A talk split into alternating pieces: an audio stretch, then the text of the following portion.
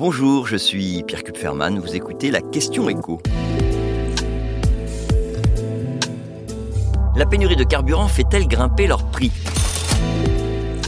Oui, même si c'est difficile à quantifier de façon précise, c'est absolument indéniable, puisque le niveau des hausses constatées depuis deux semaines ne peut en aucune façon être justifié par les hausses des cours du pétrole.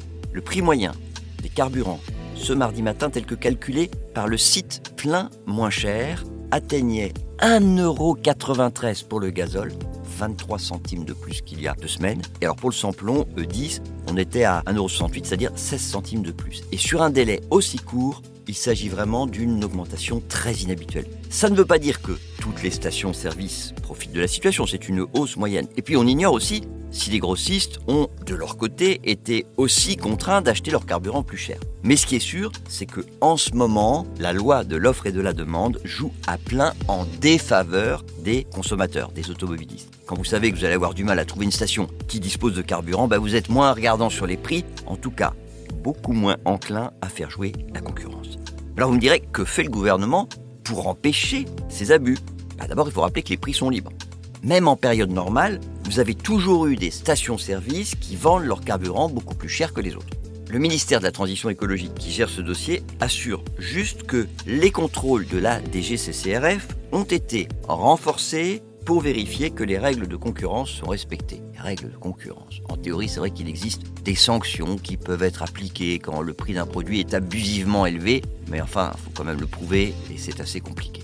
Alors il y a une chose que l'État pourrait faire, c'est limiter le niveau des marges pour justement éviter les abus quoi qu'il arrive.